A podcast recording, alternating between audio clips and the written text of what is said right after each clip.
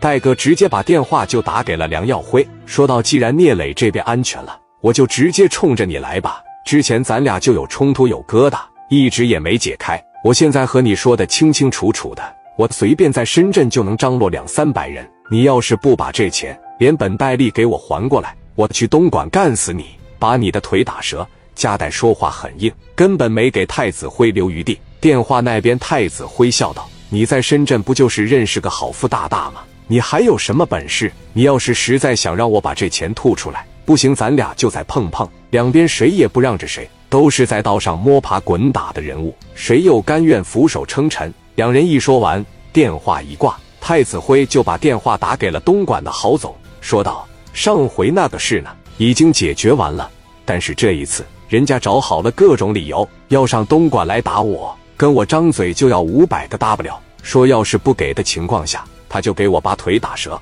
这家伙太狂妄了，所以我希望这一次咱们白道就不要出面了，我得收拾收拾他。我俩新账旧账一起算，把之前的恩恩怨怨解决一下，顺便的让山东那帮人看看我太子辉不是好惹的。白道那边一听这话也没了办法。沉默就是同意，俩人直接都把电话撂了。而加代在家里边就寻思，怎么样才能把这个太子辉给解决的明明白白的。那边太子辉觉得加代就认识小省省，但是戴哥这边的白道关系，江湖上谁不知道有多硬？深圳一把手解决不了，咱找刘立元，他解决不了，还有管全面的勇哥。加代也不客气，想着一步到位，直接就把电话打给了勇哥，说道。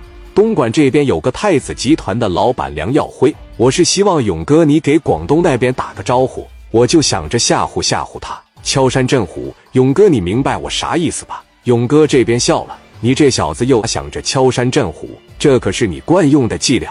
勇哥心里有这个小弟，戴哥也是真心喜欢这个大哥，笑归笑，骂归骂，该办事的时候，勇哥还是一口答应了下来。电话啪的一挂。勇哥直接就给广东一把手打电话，勇哥也是干脆，直接就说了，在东莞有个叫太子集团的，我家老爷子说了，这个公司有偷税漏税的嫌疑，你给我好好查查他的账，好好的查查他的税。我还听说有什么见不得人的买卖，你现在就派人查去，有什么嫌疑直接给我查封。那边一听勇哥口气强硬，太知道什么意思了，直接说了一句好嘞，就恭恭敬敬的把电话挂了。电话一挂，东莞一把手把电话打给了太子辉，说道：“阿辉，你怎么搞的？你得是罪谁了？这次我接到朝里的命令，让我把你酒店查封了，把你整个太子集团查封了，还让我三天之内将你绳之以法，再把你一条腿送到深圳去。你的是屁眼拔罐子，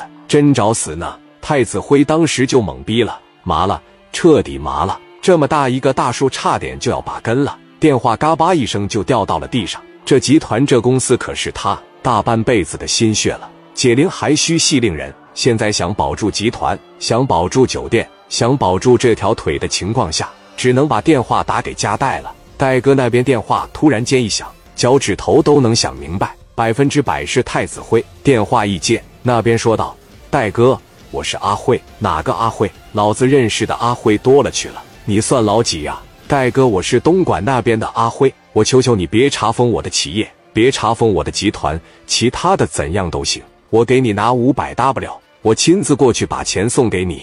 我去给那帮青岛的道歉，以后我绝对不在山东这边做生意，也绝对不在深圳这边做生意。戴哥那边也乐了，嘲讽道：“行，你先给青岛的那边打电话，他那边得劲了，我这边再说。”说完，把电话当时就给撂了。这边一挂，太子辉赶忙给聂磊打了过去了。一顿赔礼道歉，聂磊心里边那肯定是得劲，直接就打给戴哥说道：“戴哥，你是不是发力了？我从来没有听过这么真诚的道歉。”这家伙变了一个样，俯首称臣的感觉。戴哥笑了，这小子和咱们不是一个段位的，我找勇哥都白找了。他不是太子集团吗？老子让刘立元把你的集团收购了，让他从老板变成打工的，让他这辈子起不来了。磊哥一听这话，心里边那是相当得劲了。自己的三百万来了，还多涨二百万，二话没说就给飞哥扔了五十个 W。磊哥也不是什么喜欢咬住不放的人，他知道就算是兄弟手指头都没了，